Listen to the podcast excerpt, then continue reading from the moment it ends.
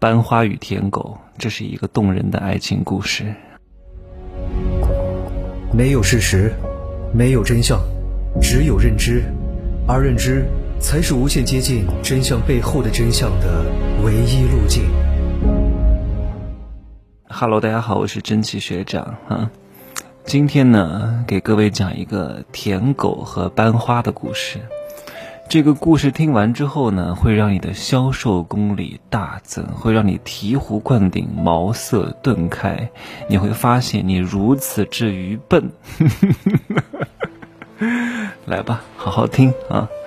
这个故事讲的是什么啊？讲的是一个男的在北京一个名牌的大学上学的时候呢，看上了自己班上的班花，但是这个男的呢是凤凰男，那自己长得也很矮，而且也很土，但是班花呢是北京一个央企老总的女儿，肤白貌美，差距非常之大。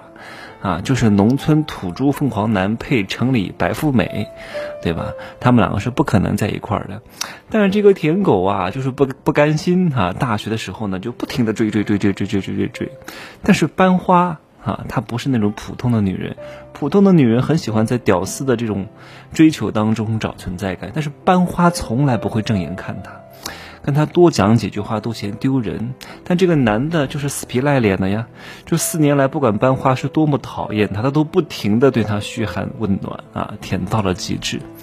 大学毕业的时候呢，这个班花就直接到美国名校去读书了。这个男的呢，就留在北京北漂，没房没户口还没钱。然后在这个期间呢，这个舔狗依旧不死心啊，用各种方法打听和联系这个班花，但是这个班花从来就没有搭理过一次。如果是一般的女人啊，看在他挺可怜的份上，估计也会搭理搭理啊。好，那继续。这个班花在美国读书的期间呢，跟一个男的搞到一块儿了。这个男的呢，是一个高官的儿子，啊，又高又帅。两个人同居了两年，中间呢怀孕过一次，但是怀孕了呢。都被这个高富帅骗着堕胎了，然后毕业之后呢，高富帅撇下这个班花去英国又读博，跟另外一个香港的富商的女儿在一块儿，彻底不搭理这个班花了。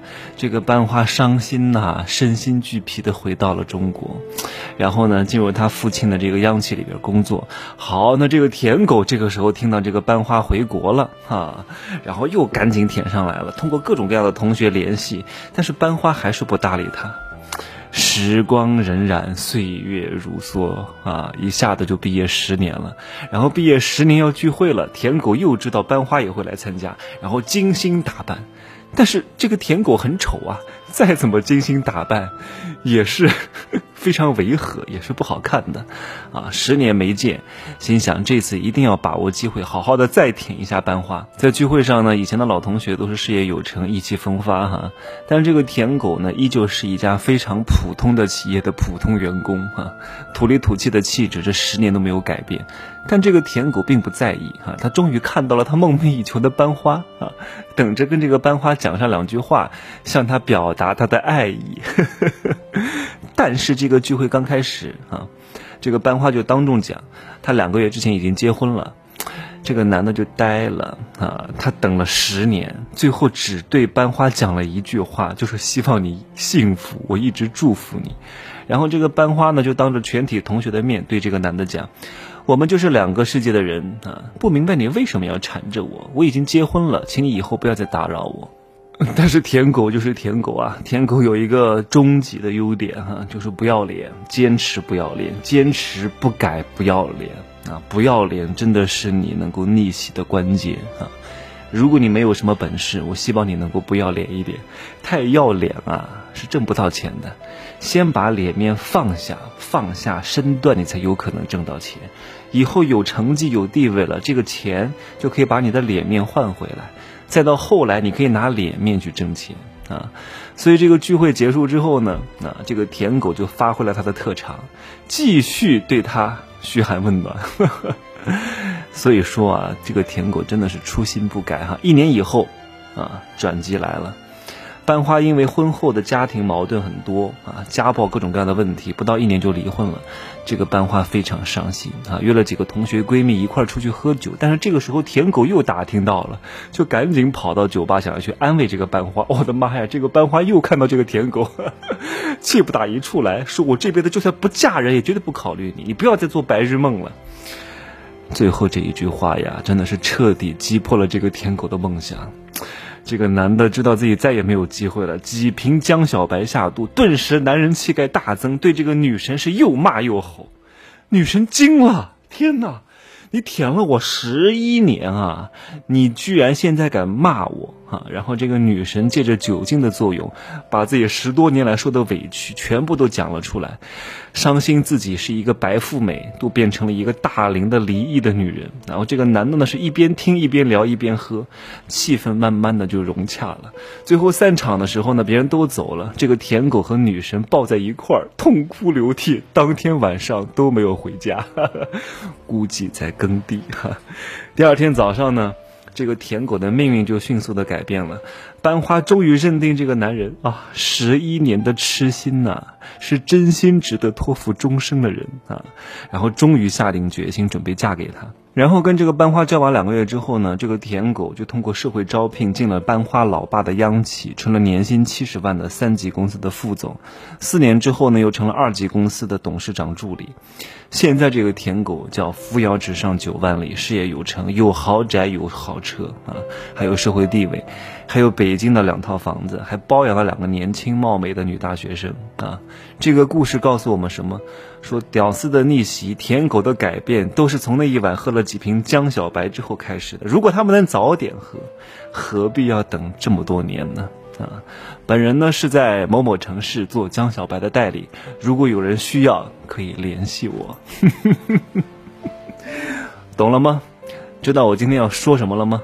知道文案要怎么写了吗？各位，别在那打印广告，印广告也得打，占的比例是多少？一定要好好的考量一下，所以不要再听你们那些上级代理、你们公司领导说，你们赶紧给我发朋友圈啊，把公司的广告打出去啊！你天天发，天天发，公司是挣钱了，对吧？但是对于你来说，长久的品牌的建立是非常不好的一件事情，因为没有人爱看广告。爱看这种硬广、垃圾、狗皮膏药，你可能暂时发的不错，好像挣到了钱，那是因为你之前很多年做人很成功，你变现了一部分影响力，而不是变现了你们公司的产品。但是因为你这种 low 的举动，天天硬广不动头脑的做转发机器，天哪，你会有大量的潜在用户群体把你屏蔽，对你打上了一个标签，你以后再想改观是非常之难的。所以，我希望你不要做这种饮鸩止渴的事情，要有水平，好吗？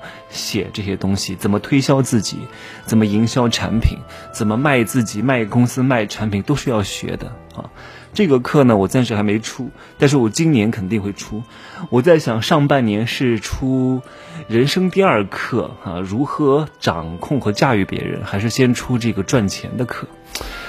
哎呀，我让我想一想哈，今年确实可能也只能出两个课了，因为确实我现在非常非常忙，还要拍短视频，还要录音，还要写书，还要再出两门大课，真的现在排队等着加我的人只有两三千人，我是真的弄不过来，特别是开这种系统大课，就很多老师催我说你怎么还不弄啊？哎，我说真的，我说我不像很多老师哈，就是。为了割韭菜的，赶紧出一个，然后赶紧卖钱，因为大家对我的期待值都是很高的，而且呢，我对自己要求也很高，而且我懂得越多之后，我其实我有有时候越不敢录，我总是想尽量的能够更好的帮助别人，尽量的能够真正的。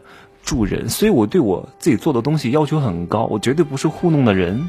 特别是这种系统的大课，你的从刚开始的梳理，然后，呃，旁征博引，然后顺序的调配，哎呀，很麻烦的，好吗？各位等一等哈，上半年肯定会出一个系统大课，行吧？今儿就说这么多哈，明儿再见，拜拜。